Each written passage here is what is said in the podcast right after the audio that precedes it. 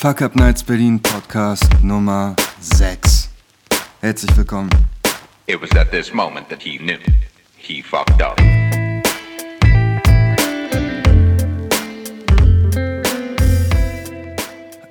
Wie immer, erstmal eine Ansage zur nächsten Veranstaltung.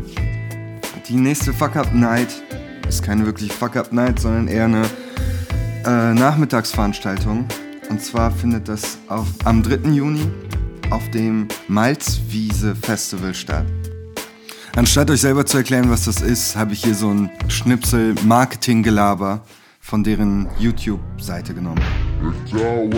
Die Malzfabrik macht einmal im Jahr ein Festival, um einerseits vorzustellen, welche spannenden Akteure in ihren eigenen Räumen die Zukunft ausbrüten und andererseits laden sie sich ähm, Protagonisten des zukünftigen Wandels ein und dazu gibt es noch gute Musik, äh, künstlerische Aktionen, Surfpoeten, Lesungen, Slams, also ein derartig buntes Programm. Ich würde sagen, Glückshasen gibt es auch auf dieser Wiese. Ich habe wirklich keine Ahnung, was die Frau mit Glückshasen meint. Aber egal. Ähm, wichtig ist auch zu wissen, dass wir keine Einzeltickets nur für die Fuck Up Night verkaufen. Stattdessen sind wir fester Teil des kompletten Festival-Line-Ups. Das heißt, man kauft sich ein Tages- oder Wochenendticket, zieht sich ein paar Bands rein, guckt sich ein paar Performances an und hat obendrein noch die Fuck Up Night. Besser kann man eigentlich so einen Sonntag nicht verbringen.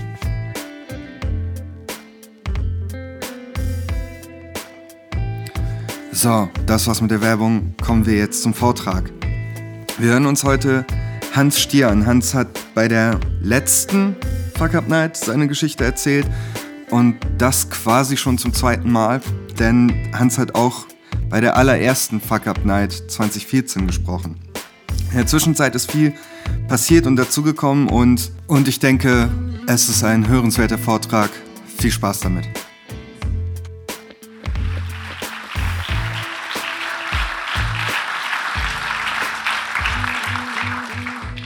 Unser nächster Sprecher steht schon bereit. Ähm, große, also große Freude und ich muss mal wegkriegen hier irgendwie. Äh, große Freude, ihn, ihn wieder, wieder hier zu haben. Ich weiß gar nicht, wer von euch, das ist mal wieder mal eine Frage, die ich immer so stelle, nicht wer war schon mal da, sondern wer von euch war auf der ersten Fuck-Up-Night? Hey, hey, hey, hey, da hinten unser Team, ja, und sonst? Niemand, oder was? Okay, nee, gut, dann äh, also für euch äh, neu hier sozusagen, für uns äh, schon mal da gewesen. Ähm, das Spannende ist, er hatte damals schon eine Story, die er erzählt hat, die schon unfassbar war, was da alles passiert ist. Also Startup, alles drin, was man irgendwie so erwartet, mit, mit Prototyping, allem drum und dran. Und er hat sich bei uns gemeldet, hat gemeint, hey, never ending, ne? das Ganze geht weiter, das hat sich weiterentwickelt. Und ne, 2014 war unsere erste Fuck-Up-Night, äh, im, im Oktober, glaube ich, damals, bei Vuga. Und ähm, das war schon unglaublich. Insofern bin ich total gespannt, was er da noch oben draufsetzen kann. Und ich freue mich, äh, euch hier auf der Bühne vorstellen zu dürfen, Hans Stier. Hans!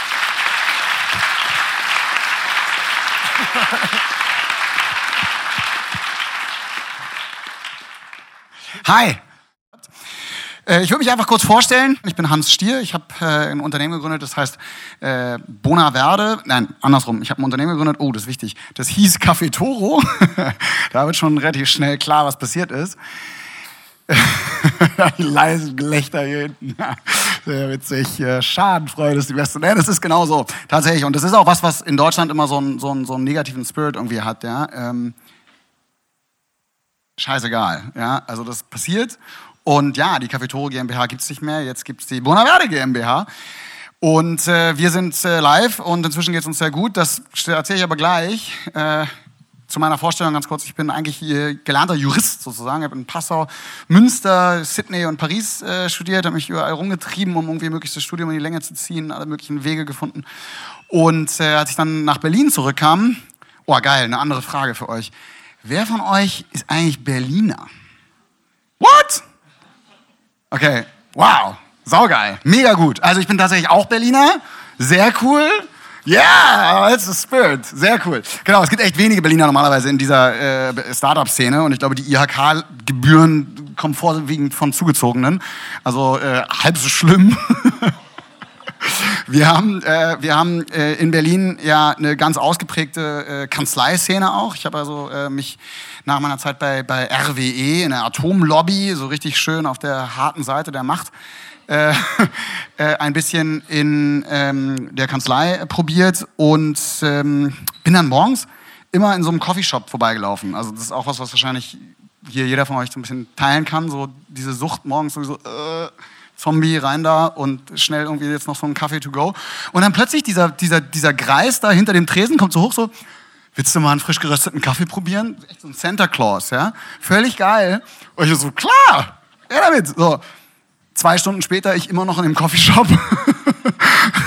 irgendwie acht Coffees äh, intus und äh, einmal von Nicaragua über Costa Rica nach Äthiopien und Indonesien gereist, alle möglichen Stories gehört und vorher echt, also gerade so einen Americano von einem Filterkaffee unterschieden, vielleicht, wahrscheinlich auch gar nicht wirklich. Ich bin gar nicht so sicher, ehrlich gesagt, ob ich das konnte damals. Also echt viel gelernt in einem super komprimierten Zeitraum. Und bin da rausgelaufen, war natürlich mega super hyper. Renn äh, ins Büro, merkt ja dann auch keiner, dass man so ein bisschen zu spät ist. Und äh, hab am Abend ähm, bis dahin echt diese, diese Story ist mir nicht aus dem Kopf gegangen, wie geil eigentlich die Welt des Kaffees sein kann. Also die Welt des Biers ist auch cool, ja, wenn man Kraftbier trinken kann. Was ist denn das eigentlich? Naja. Ähm, und die Welt des Weines ist auch cool.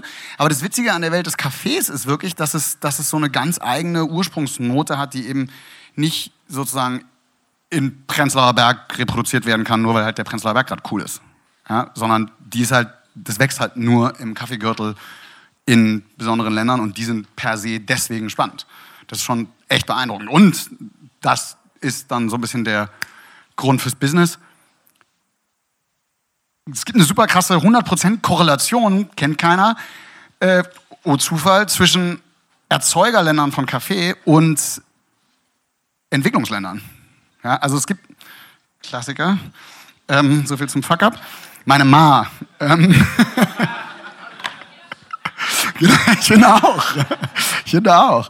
Ja, ich musste wohl schon den ADAC rufen. Also wenn sie gleich wieder rangeht, dann muss ich einen von euch bitten, den ADAC zu rufen. Äh,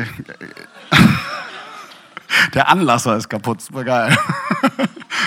Die Batterie, nein, der Anlasser. Egal. Äh, 100% Überschneidung Entwicklungsländer und Erzeugerländer von dem Rohstoff Kaffee. So, der, der Santa Claus also zu mir so, ja, hier und Kaffee und wie krass es zubereitet wird und guck mal, das ist die grüne Bohne. Und ich so, grüne Bohne, ist die verschimmelt? Er so, nee, nee, nee, nee, die fällt nicht geröstet vom Baum. Ich so, okay, sorry, keine Ahnung. Erzählt er mir alles, ganzen Prozess, zeigt mir, wie man röstet. Super spannende Thematik. Äh, hier no, also wirklich zero knowledge bei mir. Kein Vorwegbeschäftigung, trotzdem mein Leben lang, seitdem ich 16 bin, wahrscheinlich Abiturprüfung, äh, mich totgesoffen an einen Kaffee, aber bis dahin vor, also das war dann 2010 die Nummer jetzt hier, also gut irgendwie, äh, was sind das, zehn Jahre, ja genau, äh, kein, kein, keine Idee gehabt, was Kaffee eigentlich bedeutet. Das ist immer nur jeden Tag irgendwie gesoffen, so wie schwarz macht wach, ja, sondern äh, dann erst in diesem in diesem Coffeeshop von diesem Santa Claus plötzlich erfahren, so was eigentlich Kaffee ist und wie cool das ist und was da alles dahinter steckt. Und da öffnete sich so eine Tür. Diese Tür ging so langsam so auf und ich bumm durch. Super cool. Am Ende des Abends in der Kanzlei sitze ich, 23. Stock über Berlin, ne, an der Kaffeemaschine, nachts um drei immer noch wieder Kaffee, äh, äh, gucke auf diese Kaffeemaschine und merke so, boah, dieser Jura-Kaffee und so, ne, also die Maschine Jura, nicht Jura, Jura. Ähm, der war gar nicht geplant übrigens. Ähm, und, und ich nur so, hm, ja, ist ja nicht so geil und so weiter. Und dann gucke ich auf diese Maschine. Und dann gucke ich über Berlin. Und dann gucke ich wieder auf diese Maschine und den Kaffee. Und dann denke ich mir so, boah, ich arbeite hier an scheiß Energiesteuerrecht, an Atomenergiekraftwerken, an irgendwelchen Verlängerungen von Atomlaufzeiten, an irgendwie einfach falschem Zeug. Warum baue ich denn nicht so eine Maschine, die das macht, was der Typ da heute Morgen mit mir gemacht hat. Und nicht halt äh, irgendwie so ein Latte. Ja, Cappuccino. Ähm, und guck darauf und denk mir so, boah, eine Kaffeemaschine, die Kaffee nicht nur malt und brüht, sondern auch noch röstet. Das wäre doch mal geil. Ja, morgens um fünf, drei Stunden später, ich immer noch in der Kanzlei, ich immer noch irgendwie äh, Patent Research natürlich dann, ein bisschen irgendwie den Vorteil genutzt. Und gesehen, da gibt's nichts. Zero, nix weltweit, keiner, nie gemacht. Ist einfach, hat keiner dran gedacht. War irgendwie ausgefallen, Bodennebel, weiß ich nicht, hat nicht funktioniert. Das war dann auch so ein bisschen das Problem. So einfach ist es nämlich gar nicht. Ich aber, hardcore Coffee, Coffeinated, ich weiß nicht, was auf Deutsch sagt, äh, hochkoffiniert. Natürlich direkt irgendwie meine Kündigung da geschrieben, zitternd. Dachte, ich bin mega smart, hab die auf den Tisch gelegt. Gab es natürlich auch keinen Weg zurück mehr, aber großartig. Äh, geil. Naja. Ähm. ja, Spaß. Äh, mein Bankkonto geräumt, eine GmbH gegründet, tatsächlich am nächsten Tag. Das war mein erster Schritt am nächsten Morgen. Ich war immer noch mega drauf. Also, der Typ in diesem Coffeeshop, ja, eine Eins.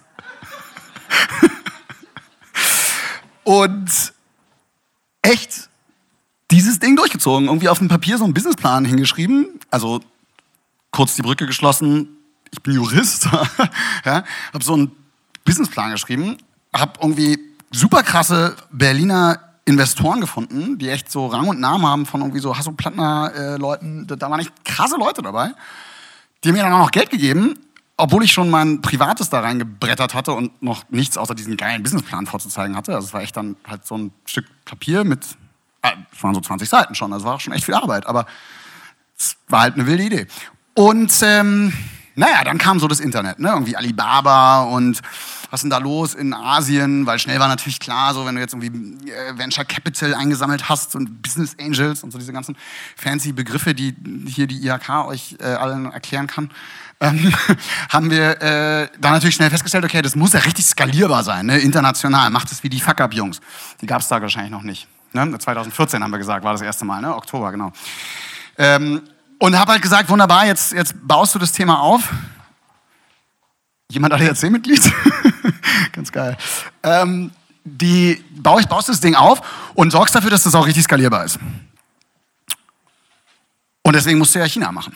Ne? Weil es ja irgendwie, kriegst ja auch indoktriniert so in Deutschland und Osteuropa und auch in Amerika, wenn du nicht irgendwie Trump heißt, dass halt da nichts äh, funktioniert mit Produktion in diesen Smart Home Appliances und so weiter. Und zack, ja, Partner gefunden, Korea, alles Geld da reingeschoben, super geil, das aufgebaut, Prototyp äh, gebaut und die nach Deutschland geholt, TÜV zertifiziert, ja, den TÜV Süd darüber geschickt, die so, äh, krasser Aufwand, hier ist die Rechnung ähm, und äh, bezahlt, hier ist das Zertifikat, okay, wunderbar, läuft.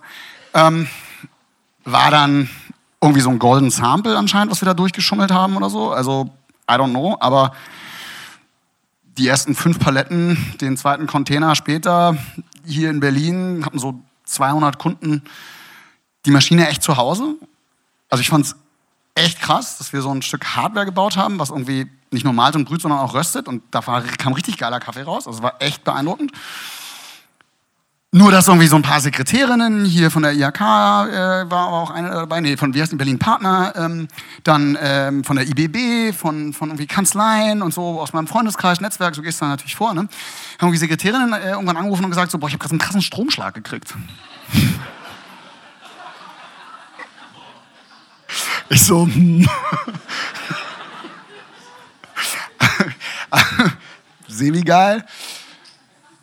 Dann lief da irgendwie so Wasser raus, ne? Und das Ding war irgendwie mega heiß. Wir also wieder in Korea angerufen, da wieder hingeflogen. Ich glaube, ich war dann zum 18. Mal da in sechs Monaten oder so. Das war echt hart. Ähm, und er so, kein Problem. Ich alles gelöst, wunderbar. Ich schicke dir äh, jetzt hier so ein ne, Kit, dann es läuft. Und mache ich den DHL Express Karton Overnight 800 Euro äh, Karton auf, denke mir so, okay, was für ein Magic ist das jetzt? das war halt ein Topflappen. Ähm, und ein Handtuch. Also er hat schon beide Probleme echt hart erkannt. ähm, das, war, das, war, das war spannend. Da wurde mir klar, war es vielleicht nicht der richtige Partner für die Internationalisierung. Und äh, ja, wir hatten dann auch schon drei Leasingfahrzeuge, acht Technische Universität, hier Berlin, äh, TU-Absolventen oder Studenten mehr oder weniger, also dann auch irgendwann Kumpels am Ende, weil das geht dann so ineinander über, Arbeits- und Frustrationsverhältnis. Dann ist die postalkoholische Depression dein bester Freund. Und, und die Jungs äh, sind echt den ganzen Tag durch die Gegend gefahren und haben diese Geräte repariert. Ne? Also immer irgendwie nachgelötet, hier noch geschweißt, da irgendwie noch geklebt. Und irgendwann war uns so klar, hm, das ist jetzt schwierig, damit weiterzumachen. Das ist jetzt auch nicht so richtig profitabel gerade. Ähm, schlecht. Ja, wir haben, wir haben das Thema. Achso, ich habe ja hier auch so eine Präsentation. Oh, geil, komm. Ja, ja, geil. Genau, das bin ich. Hier. Ihr, ihr, müsst bitte alle da unten jetzt so eine Maschine kaufen aus Mitleid. ja, weil die gibt's inzwischen und jetzt ist sie richtig, richtig geil. Also no worries, inzwischen funktioniert's. Ähm, das waren die Maschinen. Ähm, eingepackt, frisch, fair, gut, röstet. Der, der äh, Café Toro, mein Na letzter Name ist Stier und das ging alles eben so wahnsinnig schnell. Irgendwie das Bankkonto war schneller leer als als meine äh, Freundin damals lieb war. Und dann meinte ich so, aber du kannst entscheiden, wie die Firma heißt. Café Toro. Okay, cool, super geil. Bumm, Café Toro haben wir gegründet. Der Name kam auch echt ganz cool an. Ich bin mir sicher, ihr könnt euch den merken. Das war das erste Gerät. Ähm, und äh, ja, genau. das war die erste Röstung. Also das war eigentlich, das war, das hat, das hat schon, also das hat schon auch Spaß gemacht, ja. Also das war auch geil. Ähm, das waren dann die äh, die ersten Rückläufer. Das war äh, mein Ingenieur und ich bei dem Arschloch, ähm, der das ver, ver, verzackt hat. Äh, genau, also das kommt dann also mit, dass du in China dann da irgendwie Korea anfängst zu trinken. Hier kam das Wasser her, weil das Ding war einfach nicht dicht. Ähm, da war dann schnell klar, dass das ausläuft. So, so liefen die da durch. Es war alles eine Katastrophe. Irgendwann, wie gesagt, nahm der Alkoholkonsum auf der Arbeit zu. Das Teil röstete so ein bisschen äh, vor sich hin.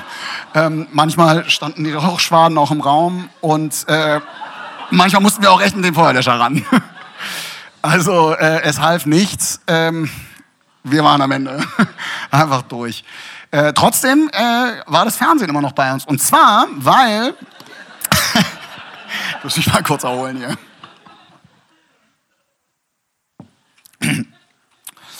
Und zwar genau, also wir haben am Ende die Nummer, das war, das war dann also 2010 haben wir so die Idee gehabt, ähm, 2011 dann wirklich gegründet. Äh, nee, 20, genau, 2010 haben wir das, die Idee gehabt und das gegründet, aber richtig Geld eingesammelt und sozusagen jetzt hier die Prototypen an den Start gebracht, war so 2011. Das hat schon zehn Monate gedauert.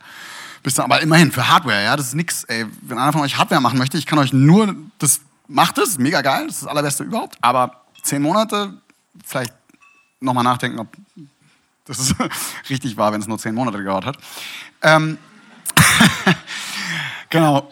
Und ähm, ja, es kam dann hart auf hart. Also äh, nach diesen ganzen Fuck-ups war es am Ende klar, irgendwie, ich wusste, wenn, wenn ich jetzt nicht, wenn ich jetzt nicht mir selber sagen kann, du würdest das Gerät irgendwie in den Kindergarten stellen, ohne äh, schlecht zu schlafen, dann kannst du eigentlich dieses Gerät jetzt nicht rausbringen und wirklich noch einen Container bestellen und irgendwie wieder Investoren aufnehmen und so weiter, was immer irgendwie wahrscheinlich gehen würde, ja. Und es war klar, ey, das, das kann ich nicht, das geht einfach nicht. Das, ich meine, das raucht ja ab. Das funktioniert nicht. Und wir haben dementsprechend ähm, dann im, im April 2013 dann auch, habe ich die Insolvenz ange, angemeldet und das Schlussstrich gezogen. Die Investoren waren immer noch so, nee, machen wir noch das, machen wir noch das und so. Und dann bist du schnell in so einem, so einem Bein so im Knast und in der Insolvenzverschleppung und du überlegst dir irgendwie dreimal, ist das jetzt so richtig? Und dann haben wir wirklich, habe ich das, die Insolvenz angemeldet, das Teil äh, äh, abgewickelt und da fängt dann die ganze Scheiße natürlich an. Also bis dahin war alles irgendwie witzig. Dann kommt der Insolvenzverwalter und der sitzt dann so vor dir so, ja, Sie sind ja Juristen, Sie wissen ja, was jetzt passiert. Ich so, what? Nur weil ich einen Führerschein habe, heißt es nicht, dass ich weiß, was passiert, wenn ich über eine rote Ampel fahre.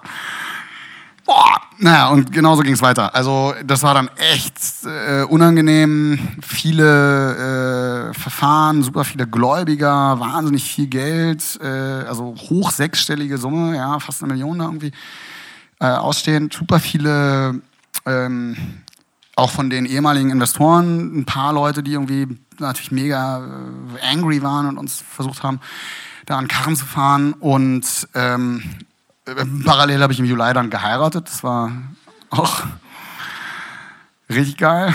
Ähm,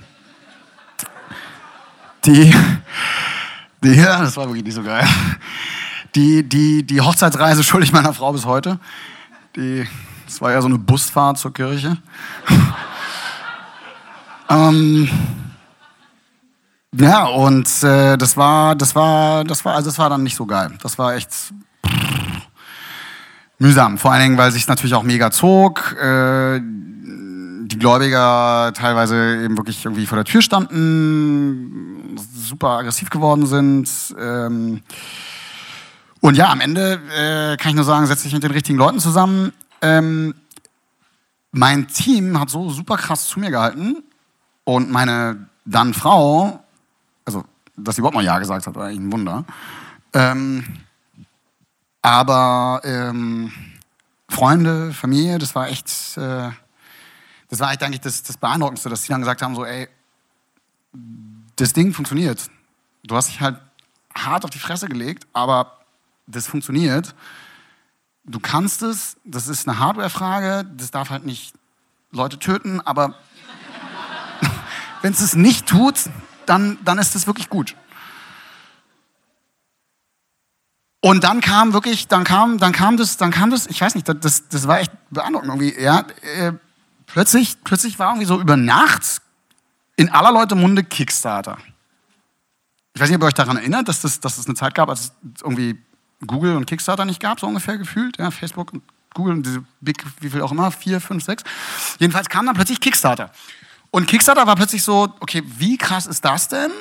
Ähm, wir haben ja hier eine super Idee, wir haben irgendwie Prototypen, wir wissen ziemlich genau, was falsch ist. Wir brauchen halt einen vernünftigen Hersteller, der mir nicht Topflappen schickt, wenn es irgendwie zu heiß wird. Und wir müssen das äh, halt irgendwie professionell machen. Und wir brauchen vor allem mal vernünftig Geld, nicht immer so diese Kleckersummen. Und dann habe ich mich mit meinem Team zusammengesetzt. Ähm, einige der alten Investoren sind wieder an Bord gekommen. Ähm, meine Freunde haben mir super viel dann Geld geliehen, weil ich natürlich äh, super krass in der Pleite stand.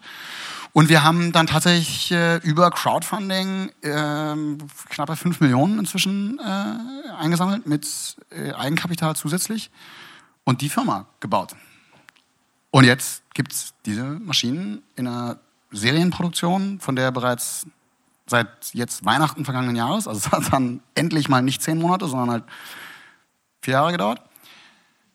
Das war auch nicht so geil, nächstes Fuck-up, aber das ist ein anderes Kapitel.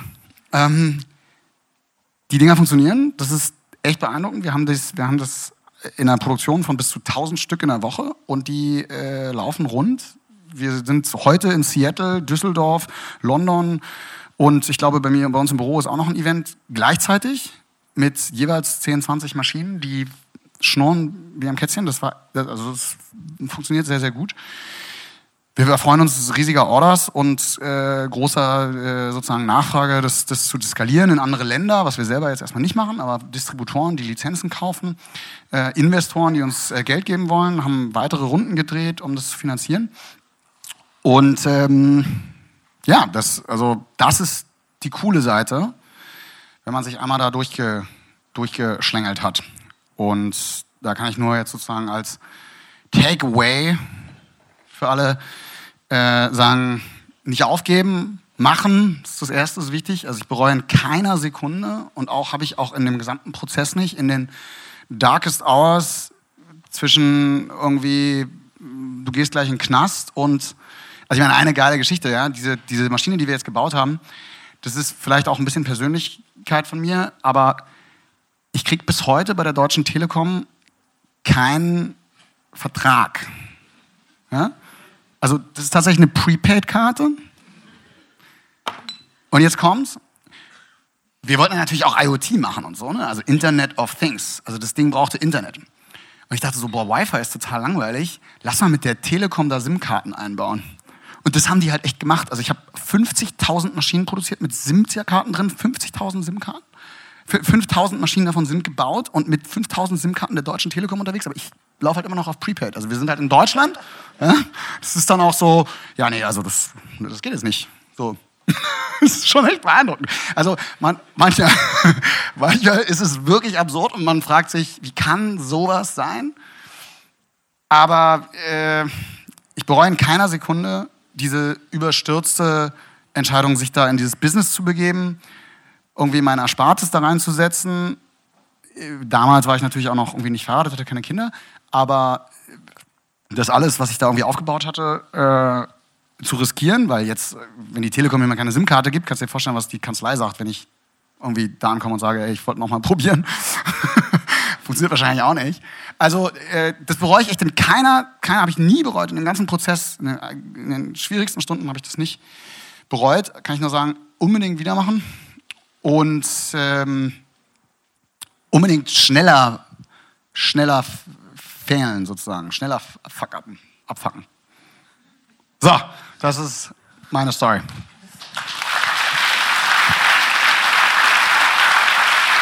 Meine Damen und Herren, ähm, Hans Stier. Zur Erklärung.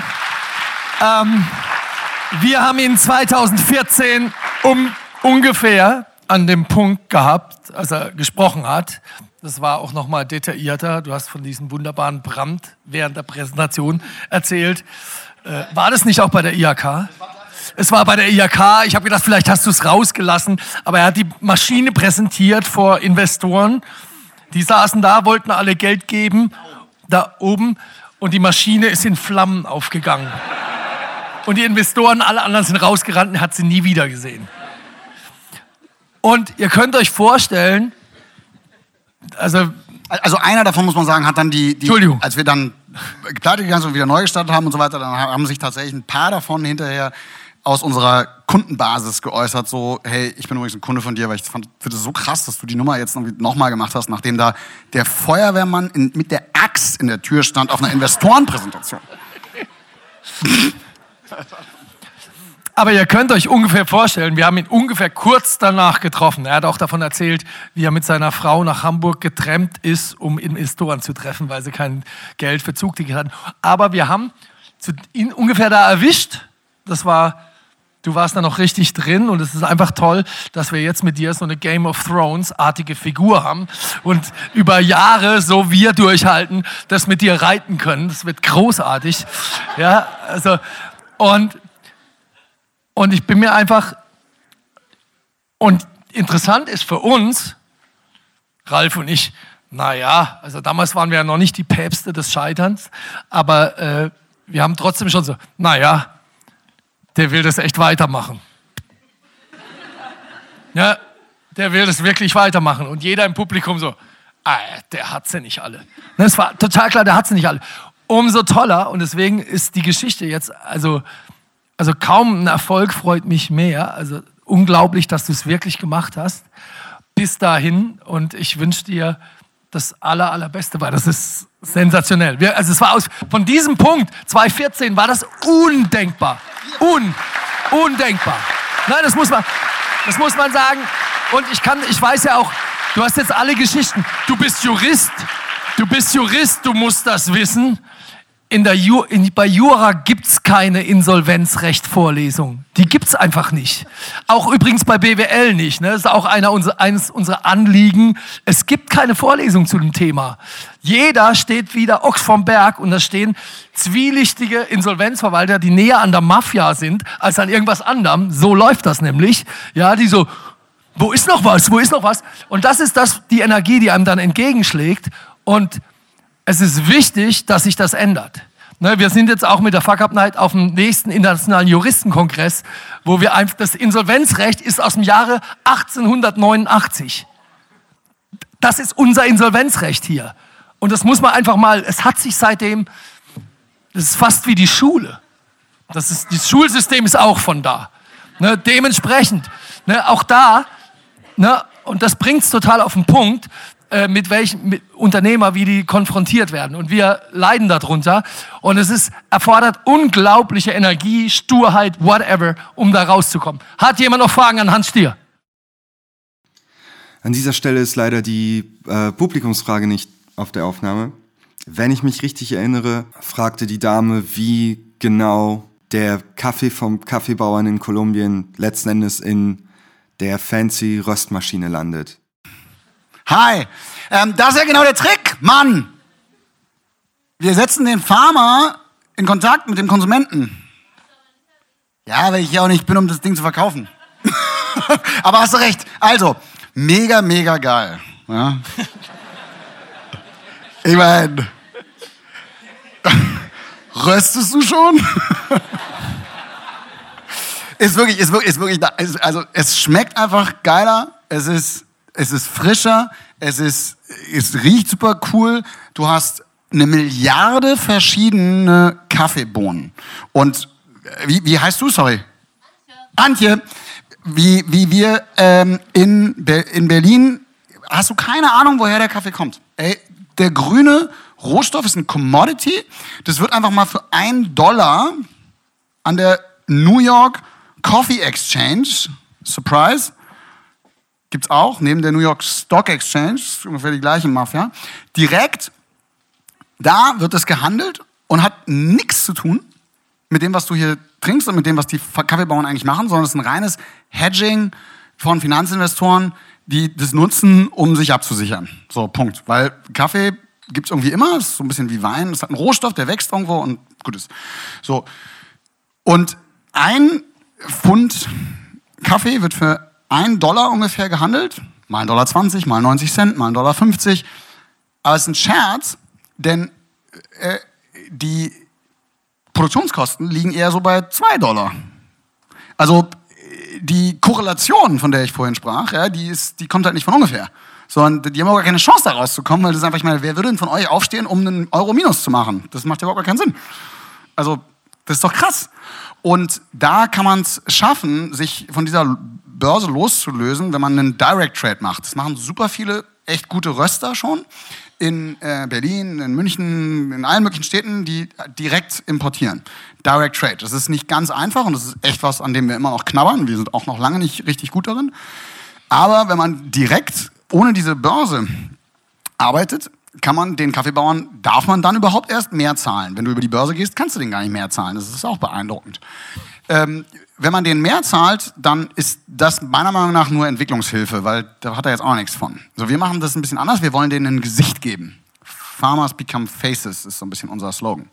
Und dieses Gesicht geben ist deswegen so spannend, weil wenn man jetzt mal Kaffee und Wein vergleicht, was echt ein ähnliches Produkt ist, wächst beides äh, ja, regelmäßig an, ist, jede, ist jedes Jahr, bei jeder Saison anders. Schon die Seite des äh, Berges ist echt ein anderer Geschmack.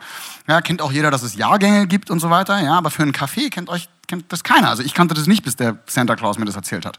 Ja, das ist aber ganz vital für den Kaffee, weil das ist nämlich der gute Kaffee. Der Kaffee, der immer gleich schmeckt, der schmeckt deswegen gleich, weil der wird einfach immer auf das Niveau, das niedrigstmögliche Niveau verwässert, weil jeder Jahrgang eben unterschiedlich ist und diese großen Brands wollen, dass es immer gleich schmeckt, damit sie wiedererkennbar sind und ihre Marke im Vordergrund steht. Von den Bauern erzählen die dann vielleicht mal was auf irgendwelchen Plakaten, weil es jetzt gerade in ist. Fairtrade, Direct Trade, Bio, Organic, diese ganzen Sachen kommen ja jetzt so ein bisschen. Ja, aber mit einem direkten Vermarktungskonzept und das ist cool, wir haben das als Messenger gebaut, als Facebook Messenger Bot. Kann man tatsächlich als Bot äh, auf, auf der Facebook Messenger Seite den Bot benutzen und mit dem Bot sozusagen texten und der Bot connectet dann den Kaffeebauern mit dem Konsumenten und zeigt dir genau den Content aus Nicaragua und bedient parallel auch noch die Maschine natürlich. Das heißt, man kriegt sozusagen in der Sekunde, wo ich den nicaraguanischen Kaffee benutze direkt von dem Kaffeebauern den Content zugespielt und bin deswegen nicht unbedingt in der Bonaverde-Welt verfangen und werde der Chibo-Jünger sozusagen, sondern kann mit den Kaffeebauern in Kontakt treten. Messenger oder what? Entschuldigung, aber wo kommen denn jetzt die Kaffeebohnen her? Die kommen doch nicht aus dem Messenger raus. Genau.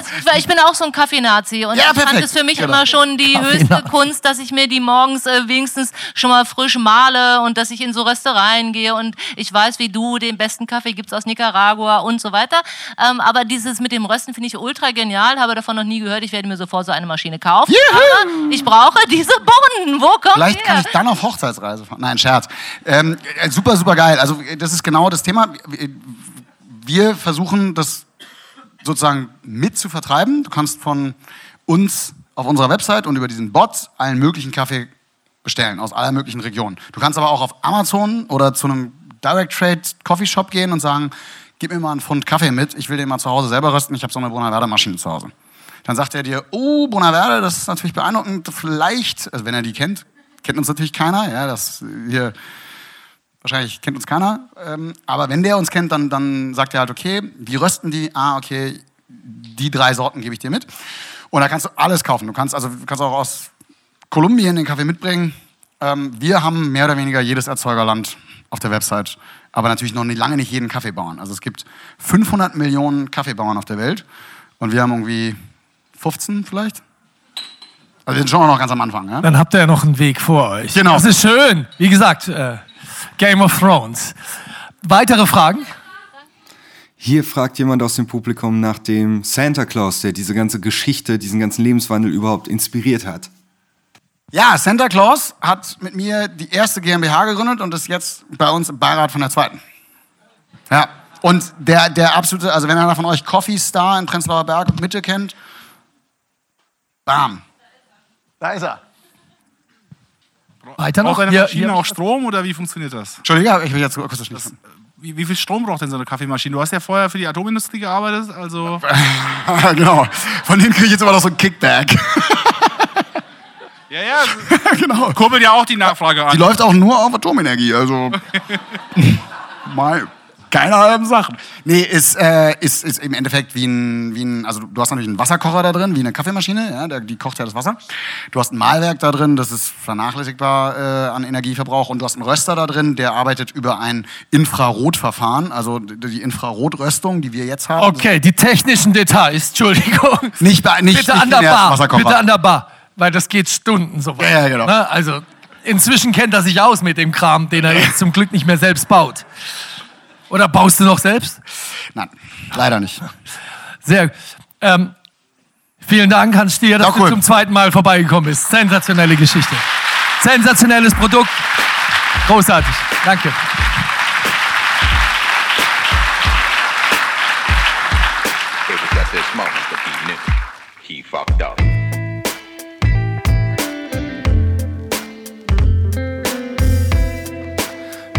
Das war Fuck Up Nights Berlin Podcast Nummer 6. Wenn jemand Interesse daran hätte, selber mal zu sprechen oder auf irgendeine andere Art und Weise mit uns zusammenzuarbeiten ähm, oder uns zu sponsoren, dann kann man sich am besten einfach bei mir via Mail melden. rk at fuckups.de rk at fuckups.de Einfach eine Mail schreiben, sich melden und schöner scheitern. Danke fürs Zuhören und bis zum nächsten Mal. Ciao.